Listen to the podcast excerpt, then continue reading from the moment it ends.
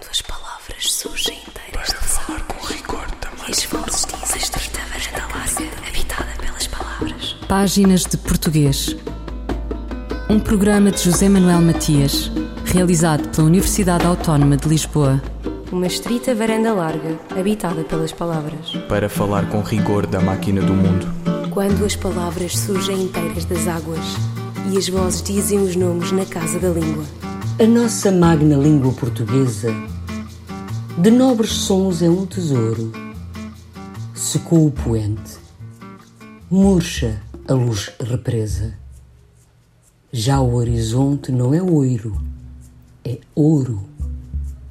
Negrou, mas das altas sílabas, os mastros contra o céu vistos, nossa voz afoite. O claustro negro céu alva azul de astros. Já não é noite, é noite. A nossa magna língua portuguesa, um poema de Fernando Pessoa, lido pela atriz Maria Henrique. Lisboa foi neste outubro de 2021, de 13 a 15, lugar de encontro em português sobre a obra de Fernando Pessoa Investigadores, professores e doutorandos apresentaram-nos propostas recentes e inovadoras, novos caminhos para o debate a partir do que Pessoa deixou escrito, na Fundação Carlos Gulbenkian, com organização da casa com o seu nome. Esta edição do Congresso Internacional Fernando Pessoa recebeu a participação de aproximadamente 30 oradores, portugueses e estrangeiros. O programa incluiu apresentações de especialistas que há muito se dedicam a temáticas pessoanas. Houve mesas de temáticas as mais diversas em torno da edição, arquivo, filosofia, a posteridade de pessoa, bem como a apresentação de novas leituras de certos poemas, textos em prosa ou para teatro. A estas juntaram-se mesas de homenagem a Eduardo Lourenço, Maria Aliette Galhós e Ana Maria Freitas. Conversamos com o filósofo italiano António Cardiello. Se nós olharmos para a vastidão do espólio, dos vários fragmentos, que já foram publicados, uh, aparece um fragmento uh, bastante, digamos assim, extenso, faz parte do corpus do livro do, da Sossego, um, onde o Francisco eh, Freire e António Borges de Figueiredo uh, aparecem, digamos, lado a lado, num texto que tem muitos aspectos, muitas questões interessantes e que, obviamente, chama em causa uh, a questão da língua portuguesa, mas vai para, vai para além disso.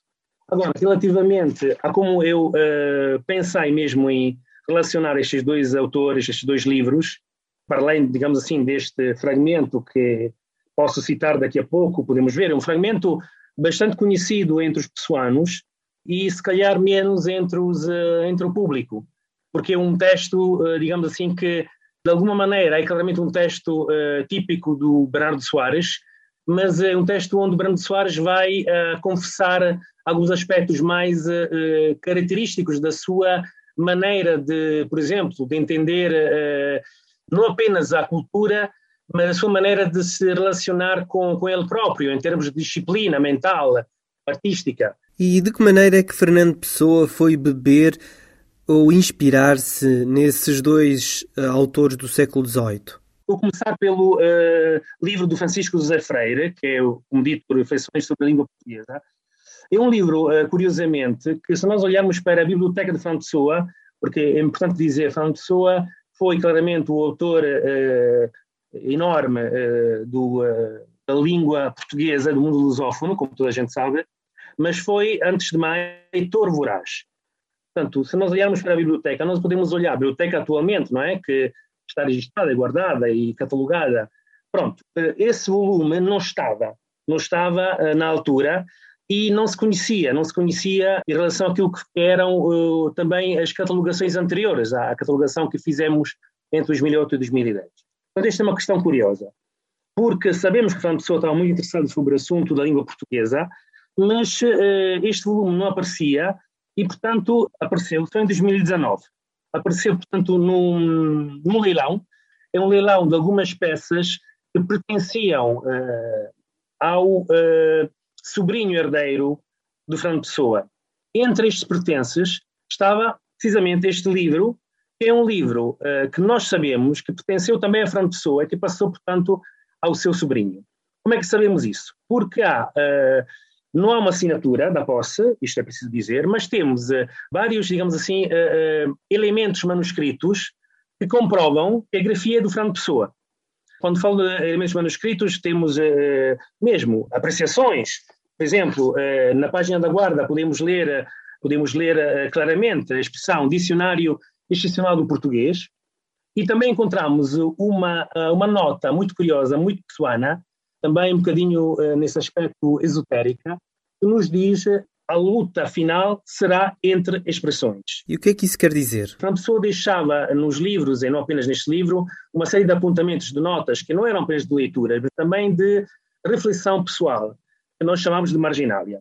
Então eu tive a possibilidade de folhear esse livro, de ver que este livro era anotado, lido em muitos momentos, momentos diferentes, e que realmente encaixa-se muito bem em relação àquilo que era a formação neste período inicial uh, que a Pessoa tinha uh, acerca da língua portuguesa. É um livro que a Pessoa, com toda a probabilidade, terá começado a ler na década dos anos 20, mas terá depois regressado a reler numa altura posterior, entre os 30, 31 e 32. Mas duas palavras sobre o autor, o José Freire, que Fernando Pessoa chama de padre, foi realmente uma, uh, um frade oratoriano e pertenceu a tal, digamos assim, uh, grupo académico chamado de Arcádia Lusitana.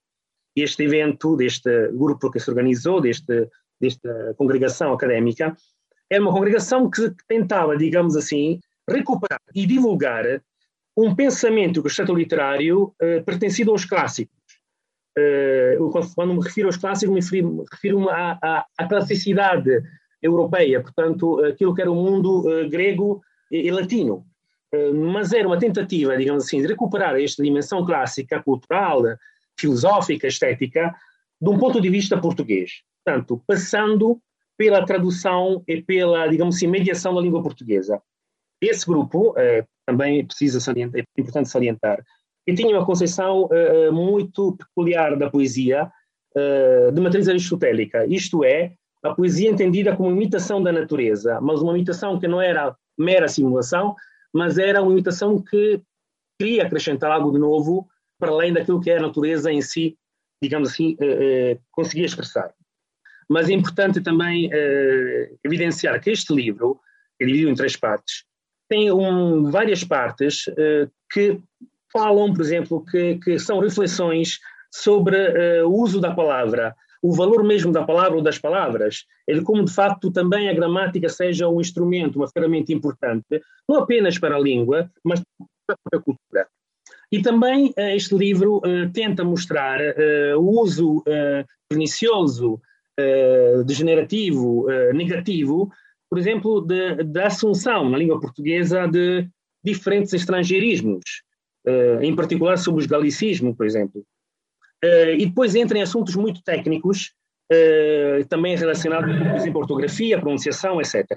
Mas eu queria dizer algumas palavras também em relação ao outro livro, da retórica do Padre Figueiredo. gostaria de, de, citar o fragmento onde Fran Pessoa relaciona o livro de Francisco José Freire com o livro, neste caso, a retórica de Padre Figueiredo. Agora, uh, se é possível, se posso uh, ler este fragmento, muito bem. Então, uh, o livro em questão, repito, é retórica, instituições alimentares. Fran Pessoa entra tentando, digamos assim, mostrar como estes livros foram determinantes para a sua formação, como começa por esta frase. Não conheço, cito, prazer como os livros e pouco, e pouco leio. Os livros são apresentações aos sonhos, e não precisa de apresentações quem, com a facilidade da vida, entre em conversa com eles. Continua a Pessoa, nunca pude ler um livro com entrega a ele. Sempre, a cada passo, o comentário de inteligência ou de imaginação me estourou a, a sequência da própria narrativa. No fim de minutos, quem escrevia era eu. Estava escrito, não estava em parte alguma. E continua, agora sim, entrando naquilo que são apresentações dos dois livros, nesta forma. As minhas leituras prediletas são a repetição de livros banais que dormem comigo em minha cabeceira. Há dois que não deixem nunca. a retórica do Padre Figueiredo e reflexões sobre a língua portuguesa do Padre Freire. Estes livros leio-os sempre a bem. E se é certo que já os li todos muitas vezes, também é certo que nenhum deles li em sequência. Devo a esses livros uma disciplina que quase creio impossível em mim, uma regra de escrever objetivado, uma lei da razão de as coisas estarem escritas. Portanto, a pessoa depois continua uh, e fala, portanto, de como uh, estes dois livros foram um deleite para eles. E são livros técnicos, portanto, é muito curioso como livros técnicos sobre ortografia, sobre o uso, uh, sobre a importância, por exemplo, da, da, da ortografia etimológica contra, por exemplo, a ortografia fonética, não foram apenas um instrumento de conhecimento que a pessoa não tinha sobre a língua portuguesa, mas foram um instrumento de disciplina mental. António Cardiello, filósofo italiano, membro do Centro de Filosofia da Universidade de Lisboa, que apresentou uma comunicação intitulada O Legado de Francisco José Freire e António Borges de Figueiredo, nos textos sobre a língua portuguesa de Fernando Pessoa. Senhor, que és o céu e a terra, que és a vida e a morte, o sol és tu, e a lua és tu, e o vento és tu também. Onde nada está, tu habitas. Onde tudo está, o teu templo, eis o teu corpo. Dá-me alma para te servir e alma para te amar. Dá-me vista para te ver sempre no céu e na terra. Ouvidos para te ouvir no vento e no mar, e mãos para trabalhar em teu nome. Torna-me puro como a água e alto como o céu. Que não haja lama nas estradas dos meus pensamentos, nem folhas mortas nas lagoas dos meus propósitos. Faze com que eu saiba amar os outros como irmãos e te servir como a um pai. Minha vida seja digna da tua presença, meu corpo seja digno da terra, tua cama, minha alma possa aparecer diante de ti como um filho que volta ao lar. Torna-me grande como o sol para que eu te possa adorar em mim. Torna-me puro como a lua, para que eu te possa rezar em mim. E torna-me claro como o dia, para que eu te possa ver sempre em mim. Senhor, protege-me e ampara-me. Dá-me que eu me sinta teu Senhor, livra-me de mim. Prece, poema de Fernando Pessoa, na voz da cantora brasileira Maria Betânia. Fulgurações do nosso idioma. Um apontamento da professora brasileira Edleise Mendes. A crónica de Edleise Mendes sobre. Concebe-se a lusofonia a partir de um denominador comum a língua portuguesa. É uma constatação aparentemente óbvia, mas enganadora, análoga a relacionar, por exemplo, e num primeiríssimo registro, o Serjal de Anton Chekhov ao que a palavra referencia. Tal como na peça de teatro do autor russo, a lusofonia é também um lugar dramático. Não aludimos à acessão adjetivante primária, aliás, tantas vezes mal aplicada, porque transporta acriticamente do inglês. A lusofonia comporta uma tabela periódica de heterónimos. Pode dizer-se que implica um conjunto de personagens à procura de um autor. Melhor, vários autores.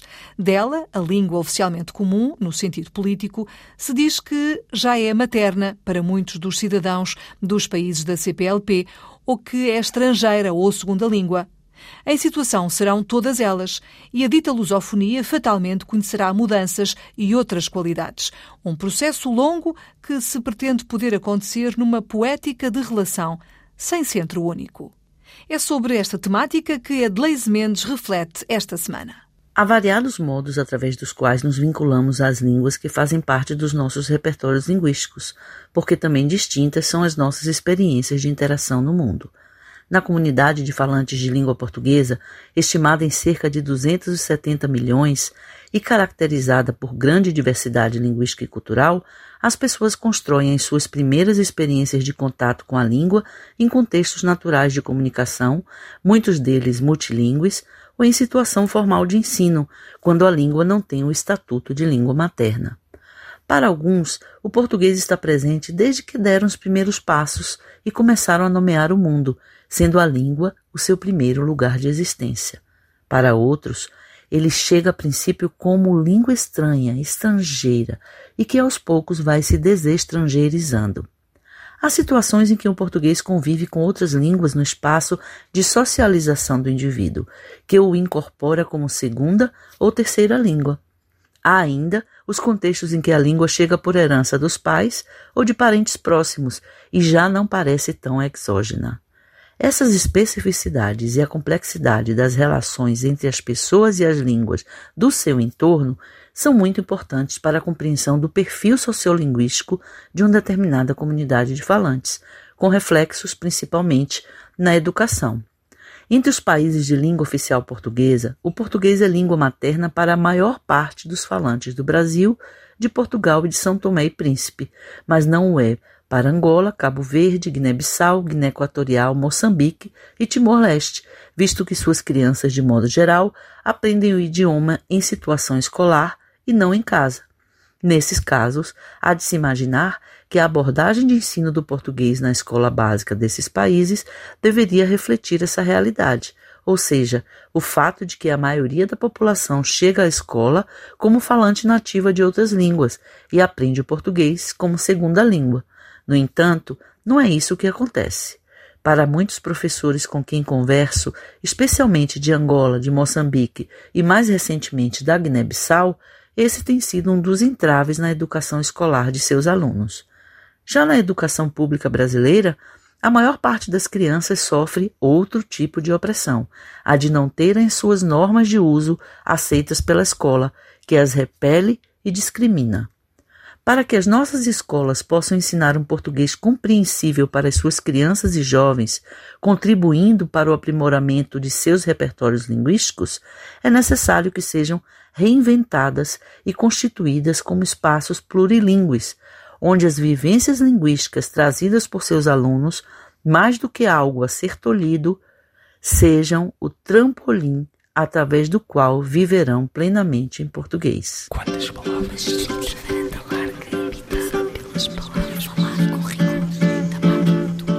Regressamos a Fernando Pessoa com o texto da sua autoria sobre os estrangeirismos na língua portuguesa pretexto para o comentário posterior da linguista Sandra Duarte Tavares. Começamos com pessoa. As palavras estrangeiras, entendendo por estrangeiras as que, não sendo portuguesas, não são contudo gregas nem latinas ou árabes, são de três espécies. Há as que são absolutamente estrangeiras e ou não suscetíveis de nacionalização, como whisky, kirsch, que são paralelas na matéria a apelidos estrangeiros e aos nomes de terras estrangeiras que não tiveram nome latino ou grego, como o são às citações em língua estrangeira que haja necessidade de fazer, ou podendo talvez ser nacionalizadas. Não há mister que se nacionalizem, por termos vozes portuguesas que perfeitamente lhes correspondem, como o club, que em português é Grêmio, lunch, que é merenda, menu, que é ementa. B.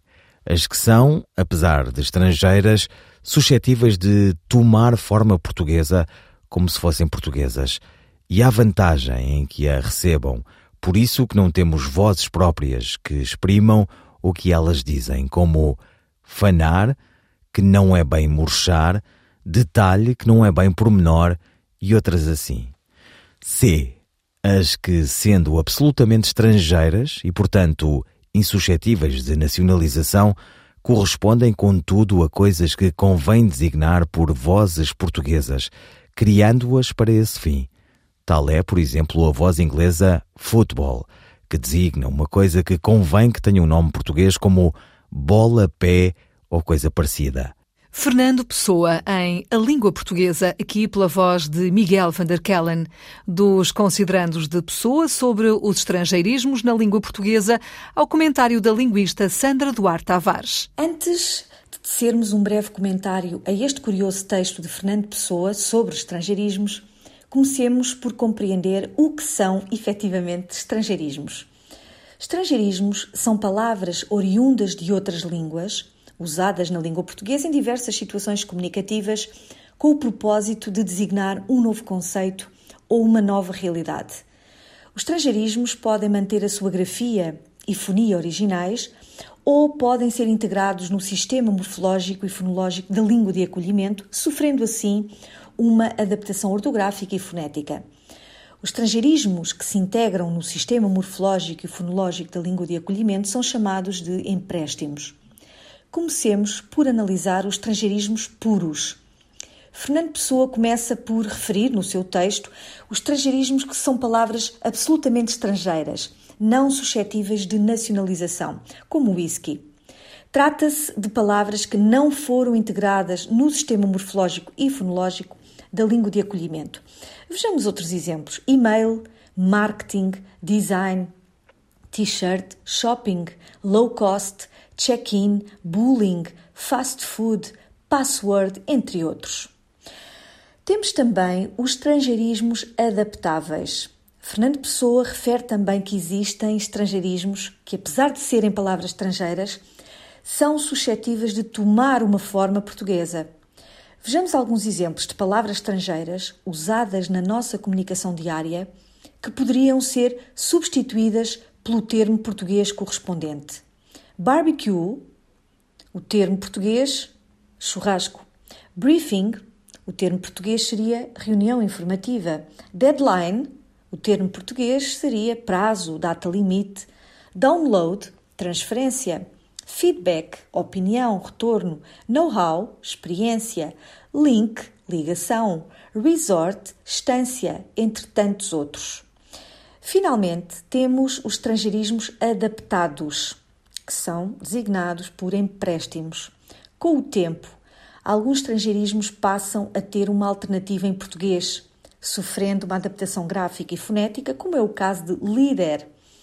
L I com acento agudo D E R, proveniente da forma inglesa leader, L E A D E R.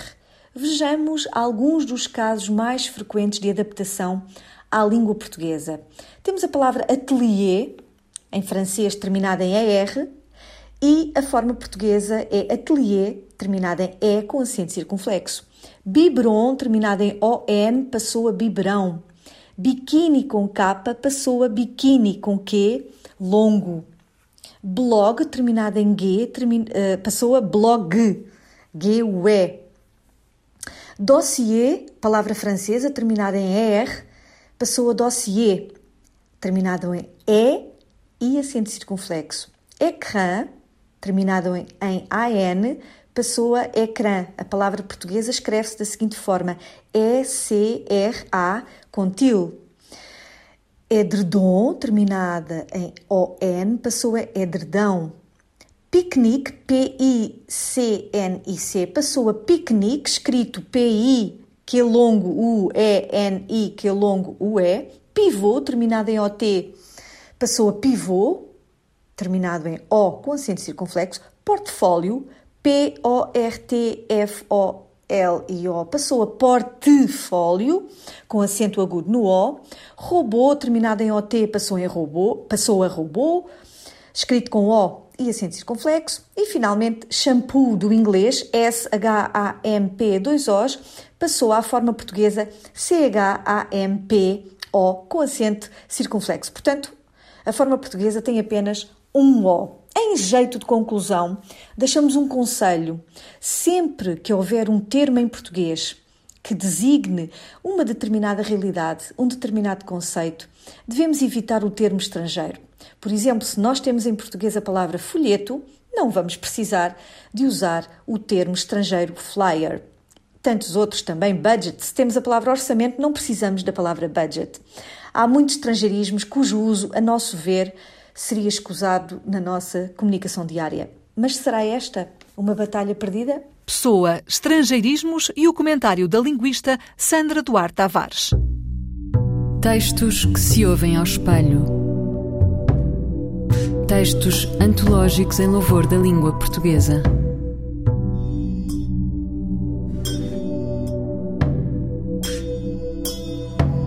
O céu estrela o azul e tem grandeza.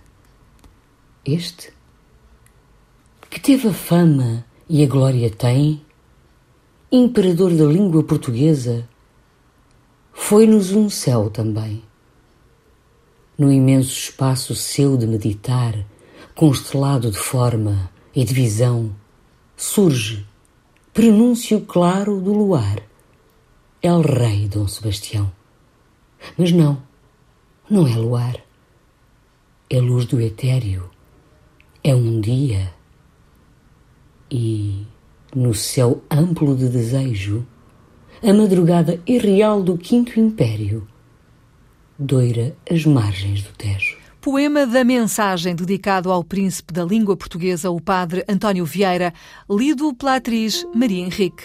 Ouviram páginas de português, as despedidas de Filomena Crespo, José Manuel Matias, Miguel Roque Dias e Miguel van der Kellen. Quando as